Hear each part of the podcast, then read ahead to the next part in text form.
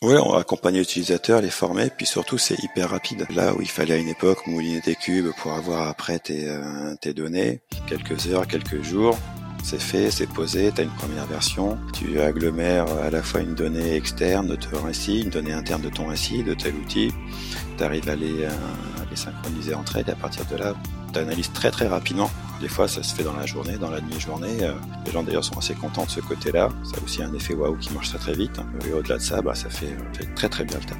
Bonjour à tous et bienvenue sur le podcast CIO Révolution, le podcast des DSI modernes. Je m'appelle Bertrand Ruiz, je suis le CEO de RSAS, une solution web qui permet à la DSI et à la direction générale de partager une vue claire des projets en cours, des décisions à prendre et des priorisations à faire. Pour faire le meilleur produit au monde, nous avons décidé de lancer ce podcast pour interviewer des DSI, moteurs de la transformation de leur entreprise, et tout faire pour comprendre leurs enjeux et leurs méthodologies. Nous y abordons des sujets comme l'organisation projet, les copiles, la relation à l'éducation générale, l'impact du no-code avec le et bien d'autres choses encore.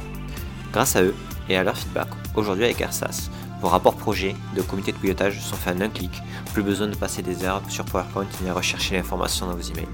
Vous avez une vue agrégée de toutes vos données projets, budget, risque, temps passé. Et pour éviter toute ressaisie d'informations, RSA se connecte à vos outils Microsoft Teams, Jira, Wrike, etc. Sur ce, je vous laisse avec ce nouvel épisode à la découverte de nouvelles façons de faire. Allez, bonjour à tous, je suis euh, ravi de vous présenter aujourd'hui Maxime Bedbeder. Bonjour Maxime. Bonjour. Alors Maxime, toi tu es le DSI de Sigma, une ESN, et, euh, et donc du coup être super intéressant de comprendre parce que j'ai vu que tu avais pas mal de projets et pas mal de, de dynamique dans, ce que tu faisais. Est-ce que tu peux nous parler un tout petit peu de, la société, ce que fait la société, et ensuite un tout petit peu ton parcours? Euh, Sigma, du coup, c'est une société de services, donc euh, à la fois donc infogérance et logiciel, donc une grande partie d'infogérance. Logiciel, ça va être à la fois donc des logiciels type RH, des logiciels type finance, CRM par exemple. Il y a aussi une partie intégration, donc euh, une partie distribution, et depuis quelques années aussi un pôle digital, une business unit digitale qui s'est ouverte. Vous êtes combien de salariés aujourd'hui? Là, on est 800 salariés, principalement répartis sur Nantes, et après sur quelques sites à Paris, Strasbourg, Lyon et Toulouse. D'accord. Et donc, du coup, toi, DSI de Sigma, t'avais fait quoi avant Donc, avant, je suis arrivé à Sigma il y a deux ans. Donc, avant ça, j'étais dans une autre ESN. J'étais responsable de l'équipe développement. J'étais d'abord entré en tant que product owner parce que c'était un peu le début des méthodes agiles. Et après, c'était voilà, responsable de l'équipe de développement sur un produit interne, sur un ITSM interne. Donc du coup, euh, début euh, product owner et comment on fait de passe de product owner à DSI, je pense que ça peut intéresser pas mal de gens hein, qui écoutent le podcast. Parce que c'est rigolo, tu sais, les DSI, il euh, n'y a pas d'école de DSI. Et en gros, soit tu été euh, étais dans la boîte sur un responsable, infrastructure ou autre, le DSI parti, on t'a on t'a fait monter. Mais des gens qui qui n'ont pas été DSI, qui ont recruté DSI, c'est plutôt rare en fait au final. Donc comment ça s'est passé pour toi?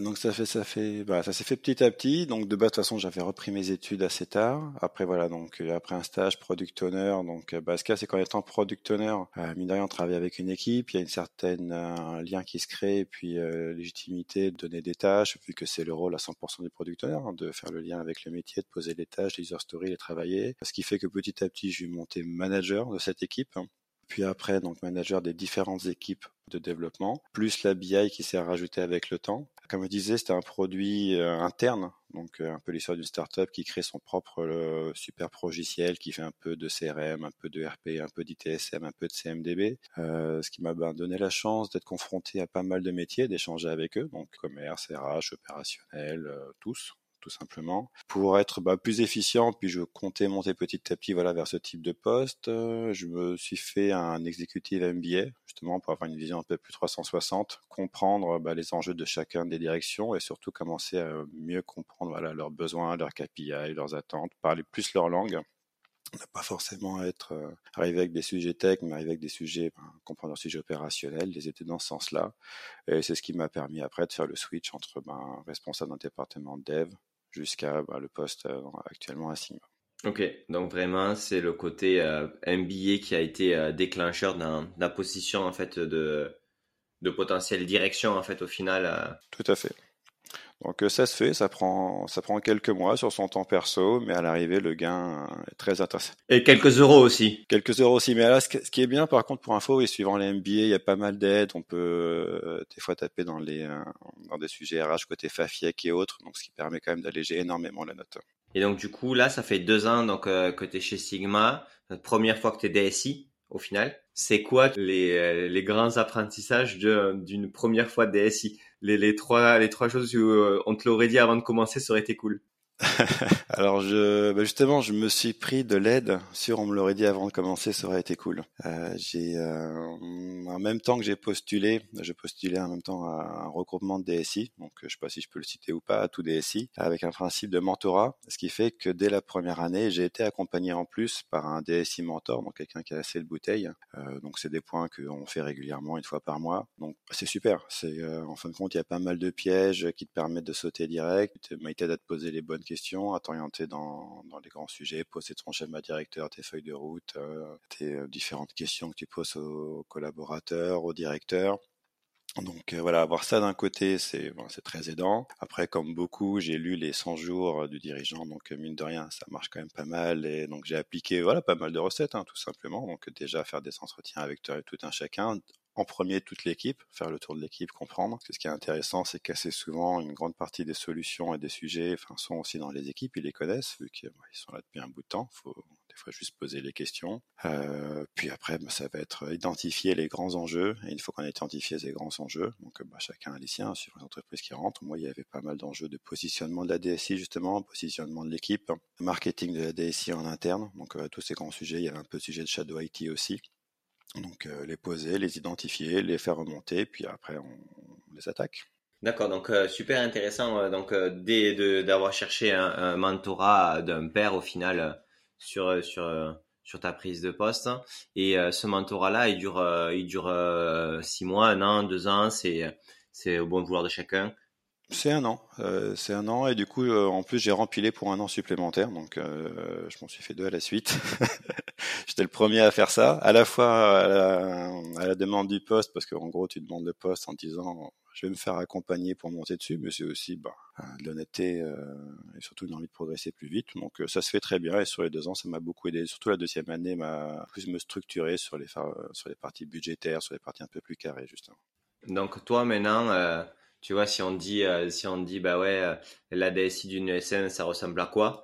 Euh, c'est quoi, c'est quoi tes équipes hein, C'est quoi les projets que vous menez? Peut-être pas parler pour toutes les ESN. J'en ai, je suis passé à travers deux ESN. Déjà, la DSI dans une ESN est un sujet très intéressant dans le sens où bah, on n'est pas les seuls détenteurs du métier et du savoir.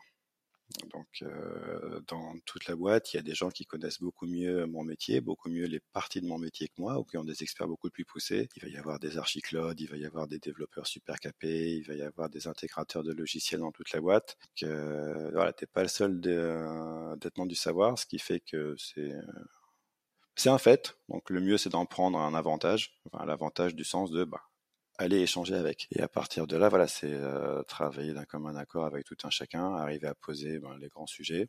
Ça, c'est sur, euh, c'est sur les enjeux, on va dire, de positionnement par rapport aux personnes ou autres. Et toi, dans ton équipe, tu as qui comme personne?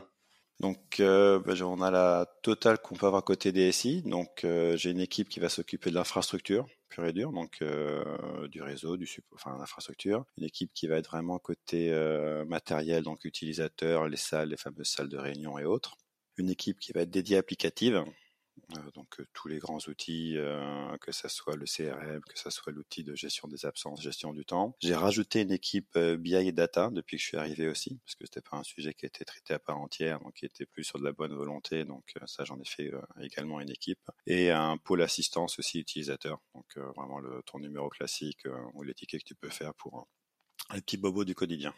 D'accord. Et euh, j'ai une question sur la partie, tu sais, infrastructure et, euh, euh, et on va dire matériel des personnes. Moi, je vois dans beaucoup de DSI qu'en fait l'infrastructure diminue de ouf parce que ben, les personnes ne gèrent plus ça en fait de, de plus en plus. Toi, c'est parce que c'est historique, c'est parce qu'au contraire c'est un, un cœur de métier chez vous? Comment, comment ça se passe là-dessus? Bah, Tout à fait ça. Comme, on, comme je disais, donc, une business unit qui fait de l'infogérance. Donc du coup, bah, je sous-traite totalement, euh, quasiment totalement toute mon infrastructure à l'infogérance, donc entre l'infogérance ou les, euh, les clouds publics. Hein. Et euh, l'idée, et même dans ma, dans ma feuille de route aussi, c'est de réduire un maximum donc tout ce qui va être infrastructure, tout simplement parce que bah, moi j'en fais mieux je me porte, c'est pas ça qui va m'apporter le plus de valeur. Maintenant avec entre les un cloud privé, les codes publics, comment enfin toutes ces machines qui peuvent être gérées automatiquement, je préfère m'attaquer aux, couches plus hautes côté logiciel, côté valeur utilisateur et focus plus mon le poids du corps de ce côté-là que sur dire voilà on a des super machines, ce qui à l'arrivée maintenant n'intéresse plus grand monde. Mais euh, est-ce que tu penses aujourd'hui qu'il y a encore un, avenir réel dans euh, l'infogérance en fait euh, d'infrastructure Est-ce que tu penses qu'il y a des PME qui vont encore acheter ça, des, des, des ETI Bon, à part certains cas spécifiques où c'est ton cœur de métier et je sais pas pour pour quelle raison, tu vois, ça serait super important que tu l'aies. Mais c'est quoi ta vision de marché là-dessus?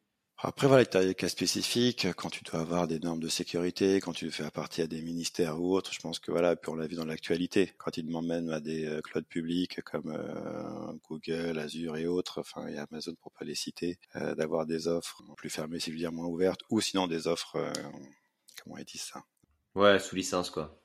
Non, pas forcément sous licence, souveraine ce fameux aussi un cloud souverain. Par rapport à mon besoin, par rapport à ce que je vois à nous, voilà, moins j'en fais, moins je me porte, mieux, enfin moi j'ai infra, mieux je me porte, plus j'arrive à s'assifier ou plus j'arrive à passer dans des clouds privés, clouds publics, euh, mes infrastructures, plus moi je vais y gagner. Et ce qui va m'intéresser surtout, en fin de compte, c'est le lien que je vais pouvoir créer entre les différentes briques du SI.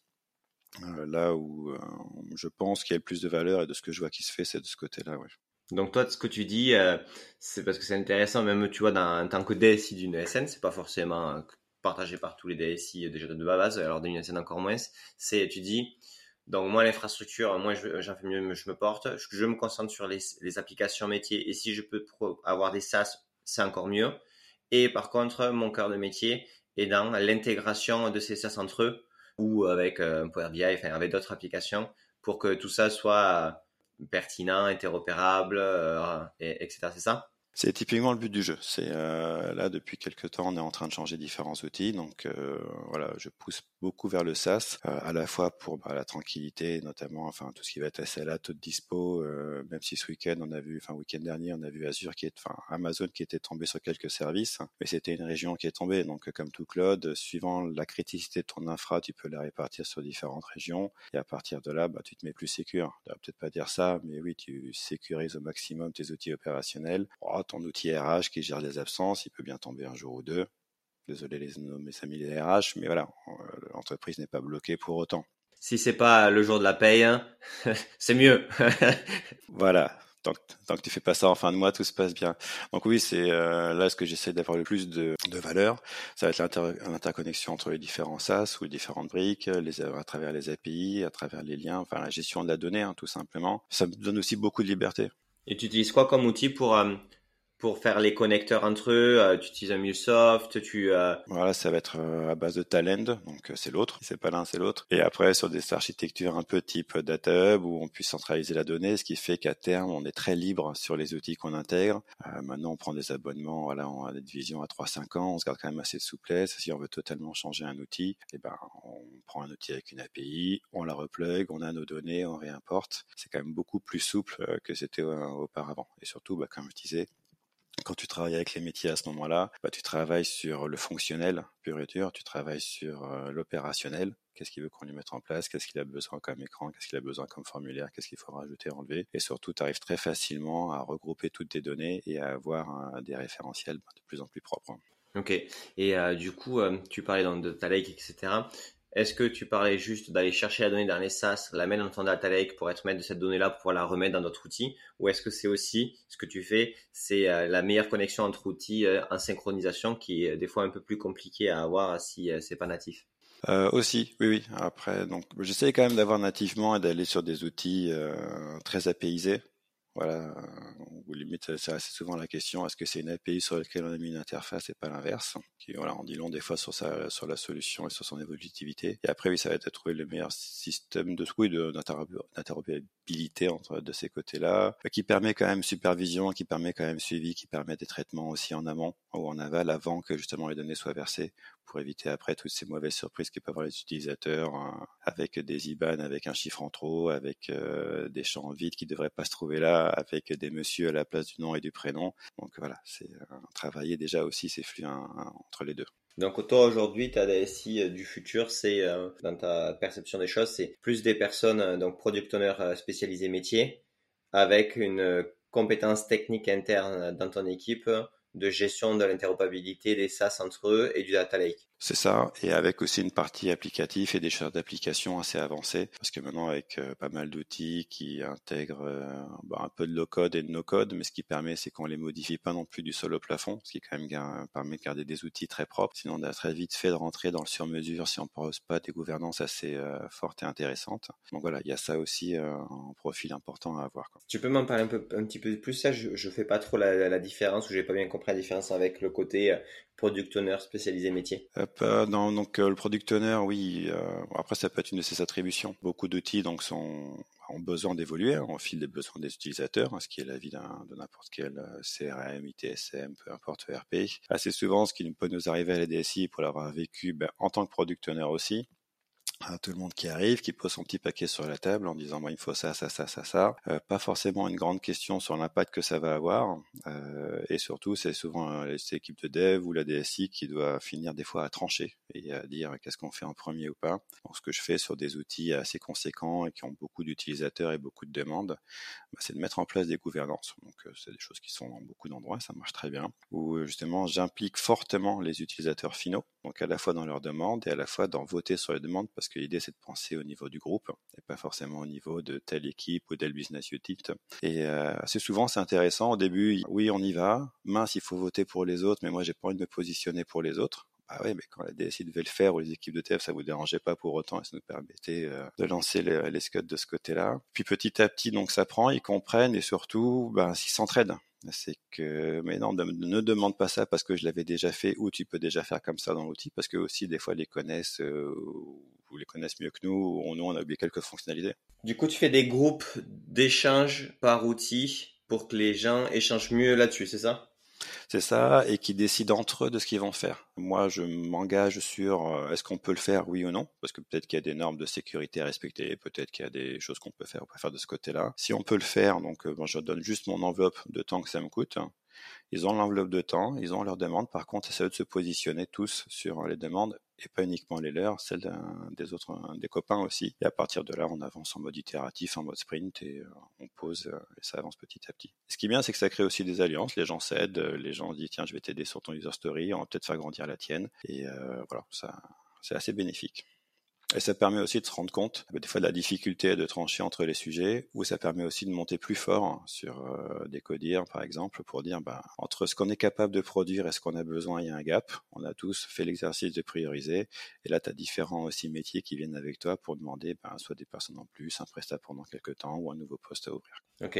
Et euh, ça, ça, ça m'interpelle pour plusieurs raisons. Premièrement, des fois, euh, le métier euh, a pas le temps ou prend pas le temps ou est pas sensible au temps à passer euh, pour en fait travailler la formulation de ses problématiques, co-construire avec ses collègues la compréhension de leurs besoins.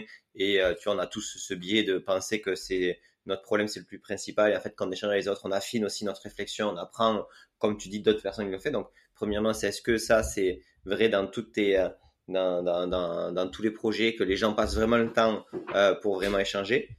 Et ma seconde question, c'est est-ce que euh, euh, moi, à chaque fois que j'ai vu euh, beaucoup de gens autour de la table sur l'expression de nos besoins, on va vers souvent des usines à gaz parce qu'on ajoute des besoins et on, a il peut y avoir des difficultés à repenser la problématique et en fait une solution qui a été sur un problème super précis et qui pouvait aller vite devient le changement global de l'ERP. Bah, je discute avec eux justement quand je pose les gouvernances et je leur dis euh, personne ne vient me voir en disant j'ai un truc hyper intéressant à mettre en place, mets-le en place au plus vite. Pourtant, sur tout ce qui est mis d'hyper intéressant, euh, bah, il y a beaucoup de cadavres qui traînent et de choses qui servent à rien. Donc euh, bon, tout le monde en est bien conscient là-dessus. Et après, l'idée aussi, c'est que ces gouvernances sont faites pour qu'on développe assez rapidement et qu'on mette en production limite les mois suivants déjà les premières choses, quitte à avoir une brique très petite. Et là, c'est plus mon passif côté product owner et méthodes agiles, c'est d'avoir un prototype excessivement rapide, même s'il est moche à première vue, on s'en fout dans un premier temps, mais déjà qui répond aux besoins le plus rapidement possible. Parce que c'est déjà arrivé qu'on répond totalement aux besoins, que la personne en face te dit c'est exactement ce que j'ai demandé et c'est pas du tout ce que j'ai besoin et c'est pas ça qu'il me faut en vérité. Donc ça permet très vite de mettre voilà le doigt là-dessus et d'éviter les usines à gaz. Voilà. Mais c'est bien. Enfin, try fast, fail fast, au moins on avance. Voilà. Sur mes deux questions, tu, tu, tu as répondu. La première question, c'est euh, est-ce que euh, les gens euh, dans tous les projets arrivent à mobiliser le temps nécessaire pour co-construire ensemble et sont pas débordés par leurs propres opérations du quotidien? Et seconde question, est-ce que quand ils font cette réunion de travail là, ça n'a pas tendance à une complexification et pas une simplification?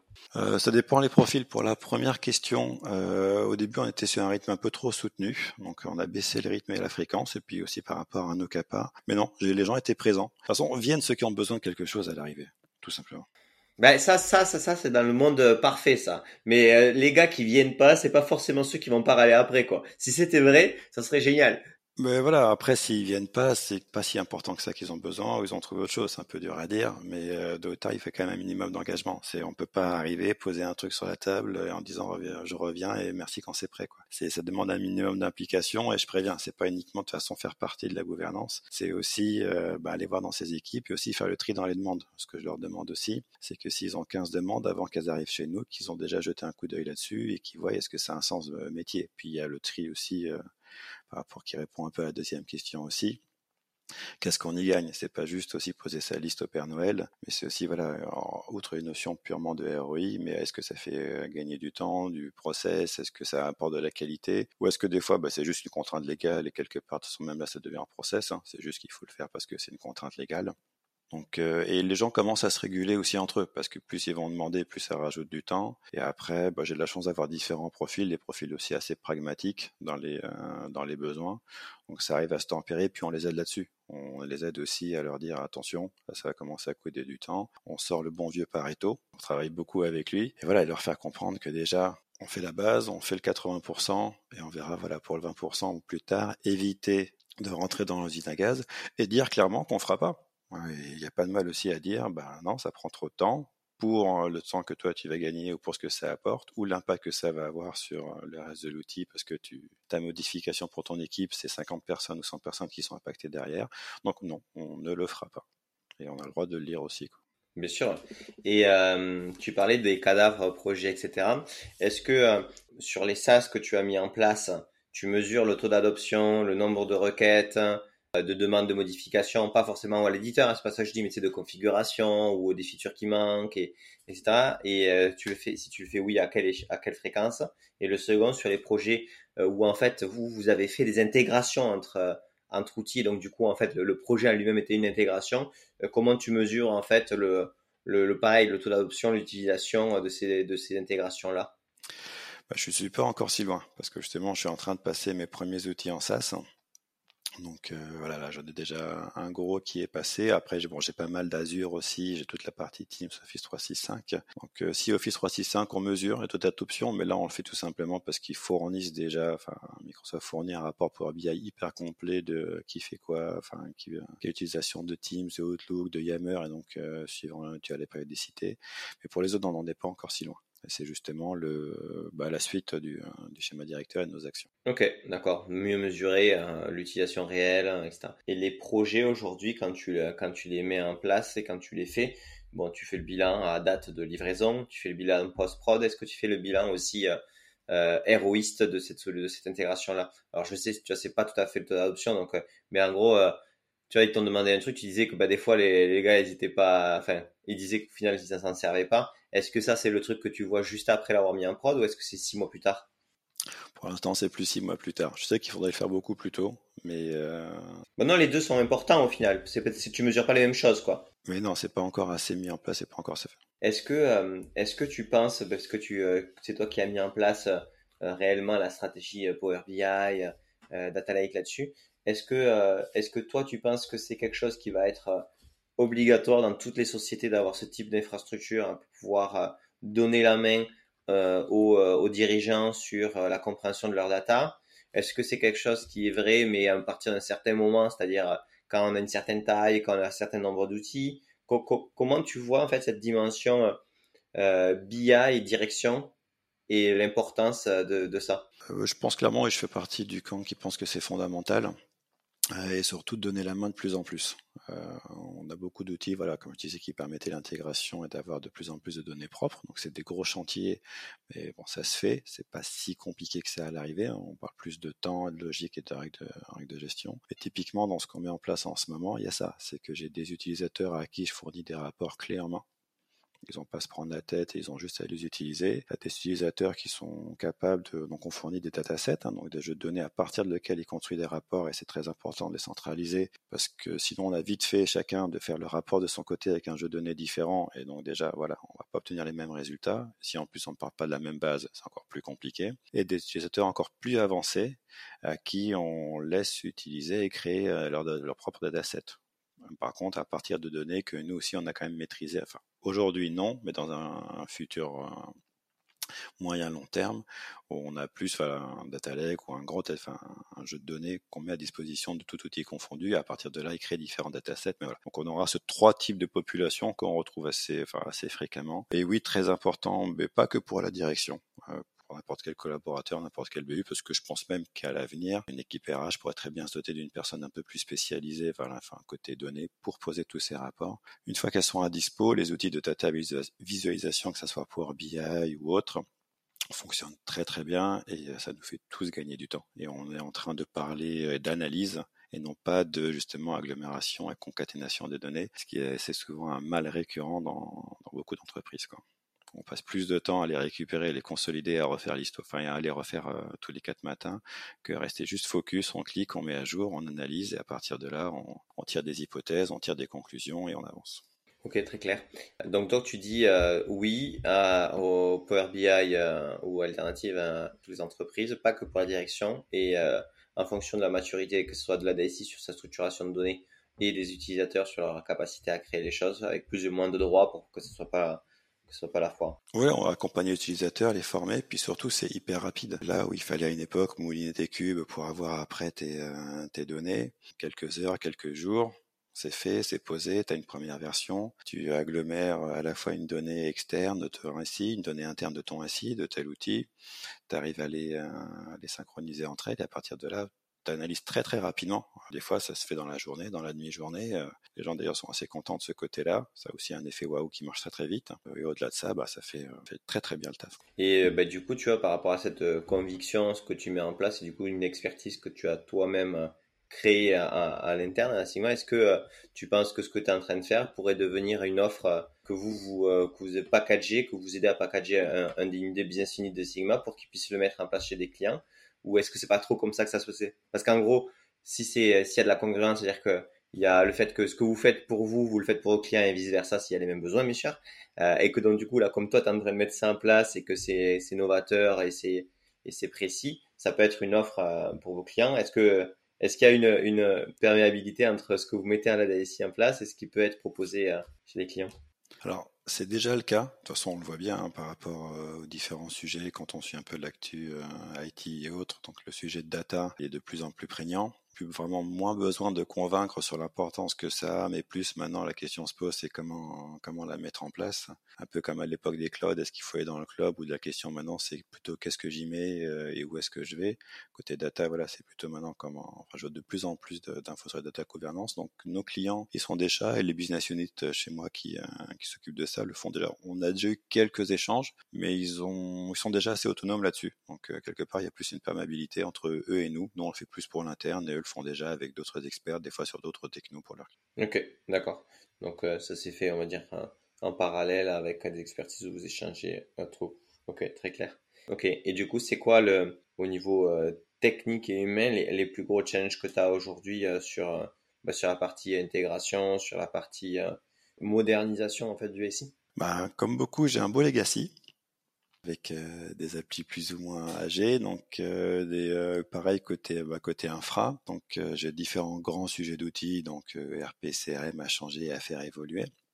mais j'ai aussi d'autres briques à faire évoluer. Donc, à chaque fois, il y a un peu le challenge de est-ce que je passe mon infra en cloud, pas en cloud, ou est-ce que je passe en SaaS, pas en, pas en SaaS. Donc, bah, c'est un peu posé sur le papier. des fois, le SaaS n'est pas la solution à tout, le cloud n'est pas la solution à tout, parce que bah, ce qu'on n'y gagne pas grand-chose forcément tout de suite. Euh, soit un gain pur ou soit parce qu'on sait que l'outil va pas durer si longtemps que ça. Donc là, j'ai des grands enjeux d'outils legacy, donc euh, poser. Et surtout, bah, le plus gros enjeu, c'est de revoir un peu en ce moment les fondations, l'architecture de base du, système d'information, notamment avec cette interconnexion entre bah, les différents outils et différentes briques, avoir des éléments centraux, euh, et aussi bah, toute la partie sécurité à mettre derrière. On en parle pas assez, enfin on en parle beaucoup en ce moment. Pendant des années, euh, on a rationalisé nos coûts dans les, dans les DSI, on a mis un peu tous nos œufs dans le même panier. Sauf que maintenant, quand on y pense, avec toutes les attaques qu'on entend à droite et à gauche, tous les risques de sécurité, est-ce que ça serait pas mieux justement de redispatcher un peu tout ça, avoir des services indépendants et autonomes, car en cas de problème, on sera quand même beaucoup plus à l'aise de les couper un par un, s'il faut, et après les remettre en marche qu'avoir tout au même endroit. Donc il y a aussi un grand sujet de ce côté-là d'un point de vue sécurité de bah, comment je vais gérer une attaque, car la question n'est pas est-ce que je vais me faire attaquer, mais surtout bah, quand est-ce que ça va m'arriver et est-ce que je suis prêt euh, à y répondre. Gestion du legacy, meilleure euh, vision ou architecture type 1 et, euh, et ensuite sécu. Et sur la partie, tu sais, legacy, si je parle à, Maxime dans 20 ans, est-ce que tu penses que Maxime, il a trouvé une solution, une architecture ou le legacy, parce que le legacy, on en crée quand on crée quelque chose d'aujourd'hui, quoi. C'est, le futur legacy demain, mais où l'architecture est tellement bien pensée que euh, c'est plus du legacy parce que c'est des briques qu'on a pensées pour être enlevées, on a pensé comment sortir la donnée et l'importer. Est-ce que tu penses que ça c'est possible? Ou est-ce que c'est euh, l'utopie euh, du DSI et, ça sera Maxime dans 20 ans, il aura toujours des problèmes de legacy? Je pense qu'on aura toujours des problèmes de legacy, peu comme euh, combien de temps il faut pour transformer. On est en perpétuelle transformation. avant, il n'y avait que de l'on-prem, puis les VM sont apparus, puis les conteneurs sont apparus, puis maintenant tu peux consommer uniquement des services de calcul sur le cloud. Qu'est-ce qu'il en sera demain? Il n'y a pas de solution absolue pour tout. Donc, il y a des choses que tu ne peux pas faire en service de calcul ou peut-être en conteneur. je suis pas, suis pas assez expert donc euh, pour le savoir. Peut-être que demain tu le pourras. Il y aura encore d'autres nouveaux sujets derrière. Aujourd'hui, c'est le SaaS. Au vu des, euh, des innovations, des nouveautés technologiques et du cycle qu'elles ont maintenant, il y aura toujours, pour moi, il y aura toujours un legacy. On est toujours en perpétuelle évolution, on est toujours en adaptation euh, de ce qui arrive et de aussi ce que nos collaborateurs nous poussent aussi euh, à faire évoluer parce que qui connaissent aussi de leur vie perso. Donc, euh, non, je pense que ça sera. Je pense pas qu'il y ait une fin à cette course, honnêtement. Ouais, en fait, moi, c'était pas tant le fait de savoir si oui ou non il y aura une innovation qui détrônera ce qu'on a mis en place, mais plutôt est-ce que tu, parce que le legacy que toi tu dont tu hérites, ce sont des personnes qui l'ont mis en place, qui n'avaient pas connu eux-mêmes un vrai legacy, puisque c'était euh, des choses qui ont été mises à 10-15 ans, c'est les premières applications, etc. Donc là, on a une génération d'SI qui se rend compte de l'importance de l'interopérabilité, de l'importance de l'import et l'export des données de manière structurée, que juste un export CSV euh, du CRM, ça suffira pas. Et que donc, du coup, il y a une réflexion beaucoup plus approfondie sur euh, le best of breed, comment on organise tout ça, et que du coup, est-ce que tu penses que euh, les, les, architectures que, que tu es en train de penser, euh, que des équipes réfléchissent, permettront d'avoir, euh, dans 10 ans, quand il faudra changer les pièces, des pièces maîtresses, une, une meilleure gestion de ce legacy-là, mais vraiment de manière beaucoup plus, beaucoup plus forte dans ce sens-là, oui, c'est clairement le but. C'est, euh, comme je disais, euh, une grande idée, c'est avoir un fort lien entre les outils par API ou par autre, ou par même euh, bus intermédiaire s'il le faut. Mais l'objectif même de ce type d'architecture, c'est de se dire et d'être souple. Bon, bah, demain, il faut que je change telle ou telle brique, demain, il faut que je change tel ou tel élément. C'est, oui, il y aura toujours un legacy, mais l'idée, c'est de le rendre beaucoup plus souple euh, beaucoup plus, enfin, chaque brique assez indépendante. Déjà pour pouvoir la sortir sans casser tout le reste, ce qui est déjà pas mal et ouais, les changer rapidement. Donc euh, oui, dans ce sens-là, oui. Euh, euh, le but de ces architectures sont faites pour ça, à la fois pour de la scalabilité, à la fois pour de l'évolutivité et pour bah, oui, changer au fur et à mesure. Je te pose une question piège, mais c'est pour, pour rigoler. Tu penses que Doctolib en interne, ils utilisent combien de SaaS? Combien de SaaS ils utilisent en interne Juste pour l'équipe tu vois, pour les équipes internes, même pas pour, le, pour la prod du produit, quoi. D'accord, aucune idée. Aucune idée. 200 services SaaS. Et en fait, moi, ce que je m'aperçois, c'est que euh, on se rend pas compte de cette ampleur-là parce que à tous les à tous les DSI euh, de, de start-up ou les start-up de 20, 30, 40 personnes, le nombre de SaaS est bien plus important que n'importe quelle entreprise, euh, même de 300, 400, 500 ou 1000 salariés. La proportion est complètement incroyable, quoi. Et c'est pas parce que à un moment donné, l'entreprise plus grosse a pris une solution qui fait tout. C'est pas vrai, en fait. C'est C'est juste parce que ils cherchent, ils ont des, applications centrales, c'est sûr, mais ils interconnectent énormément et euh, sur certaines features où il y a un problème spécifique, où les personnes ont envie d'avoir une interface autre, et ben ces gens-là sont habitués à utiliser à plusieurs écrans, plusieurs typologies de, de ça. Et donc du coup, ben, eux, t'imagines le, les enjeux d'intégration, c'est quand même un truc de fou. Oui, puis là, il faut les suivre. Euh, ah ouais, mais c'est logique. Vous avez vu que tant qu'à faire quitter une startup, autant avoir le maximum de ça, s'externaliser au maximum, et si jamais tu n'as plus besoin, tu coupes et tu passes à autre chose. Donc, euh, c'est une logique startup. Exactement. Mais en même temps, toutes les entreprises pourraient avoir cette logique-là de dire, de façon, recréer en interne un outil, euh, il faudrait, euh, en termes de coût juste de recrutement du dev, de les avoir, du product owner, en fait, n'importe quel outil va te coûter 100 à 150 000 balles, quoi. C'est, mais c'est juste que quand on a la masse salariale déjà là, on n'a pas l'impression que ça nous coûte cher de mettre un projet tant qu'on n'a pas mis le temps passé par projet, où là on se rend compte peut-être des choses un peu. D'ailleurs, tu le, tu le traques, toi, ça, le temps par projet de tes équipes? Oui, oui, je le travaille par équipe parce que ça fait partie, euh, on a le coût de l'abonnement de base de ton SaaS, tu as le coût d'intégration forcément, mais tu as aussi le temps euh, homme que tu vas passer en interne. Donc nous, l'équipe euh, côté DSI pour l'intégration, mais aussi collaborateurs. Qui dit plus de gouvernance, qui dit plus de travail des, des collaborateurs, comme je leur dis à chaque fois sur des projets comme ça, vous allez travailler à 51% quasiment et nous à 49% c'est que nous on est plus là pour le cadre et pour le suivi, mais ceux qui mettent le dent, c'est eux qui valident. D'ailleurs, c'est même eux qui les valident, hein, les outils, c'est pas nous. C'est eux qui font tout, enfin tout, euh, les tests, les recettes. Donc il y a un très gros temps qui est passé côté collaborateur et, euh, ça a un coût aussi.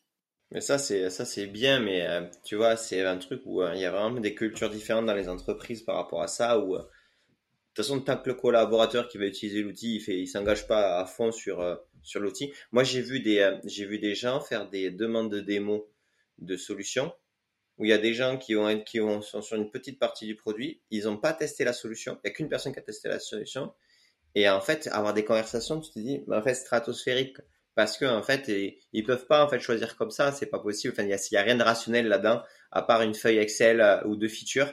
Et, en fait, euh, que tu fasses bien la feature ou pas, ils s'en foutent tant que tu as coché le truc. Et en gros, tant qu'on est sur ce typologie de, de réunion, c'est euh, c'est pas possible. Alors, comme tu dis, si en plus de ça, tu as des collaborateurs qui testent ces solutions, qui quand ils mettent en place, font les recettes, regardent tout, c'est top parce que c'est eux qui ont l'expertise métier.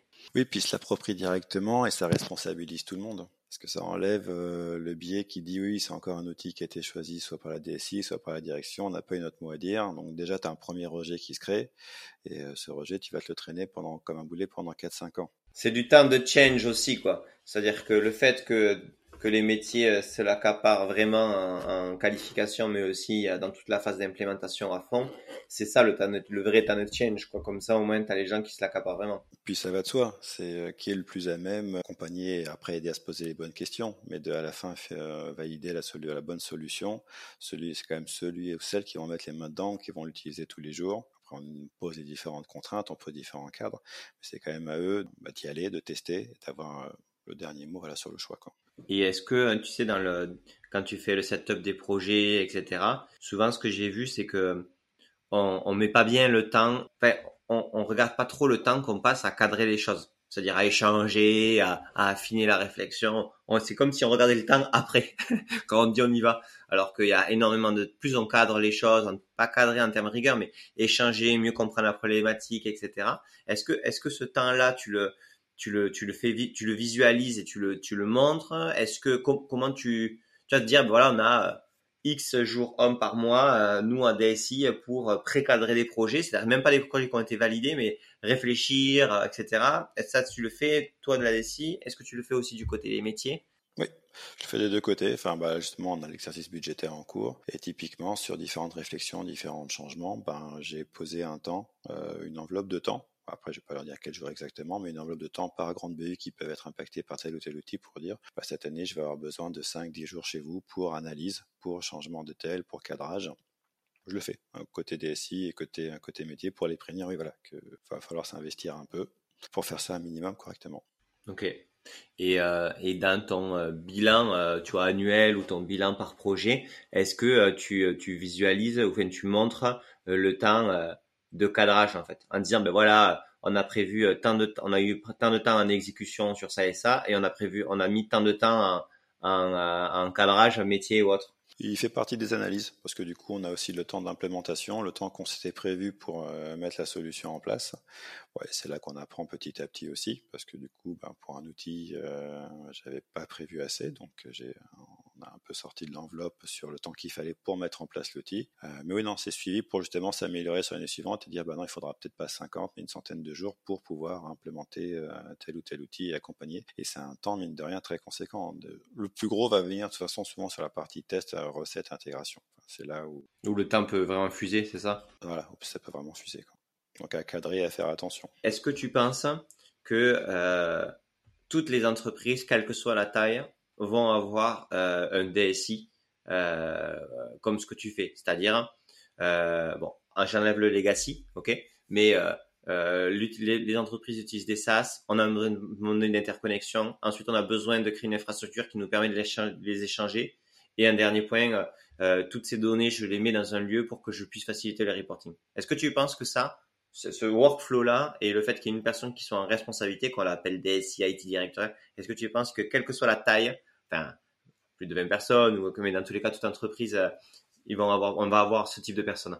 Je pense que ça va se développer de plus en plus. Euh, au pire, de toute façon, si euh, parce que DSI, c'est souvent aussi des postes qui apparaissent suivant la taille de l'entreprise. Hein. C'est pas des postes qui apparaissent quand tu l'as créé, euh, créé from scratch en mode startup. Assez souvent, tu as des offres DSI à temps partagé, comme des à temps partagé et autres, qui permettent d'avoir un peu plus accès à ce type euh, type de personnes et de profil. Mais oui, je pense que sur beaucoup de sociétés, ça va se développer dans le sens là. Après, moi, j'ai principalement travaillé avec des sociétés côté tech, donc euh, côté IT. Donc il n'y a pas, enfin culturellement, ce qu'on présente est très logique pour tout le monde.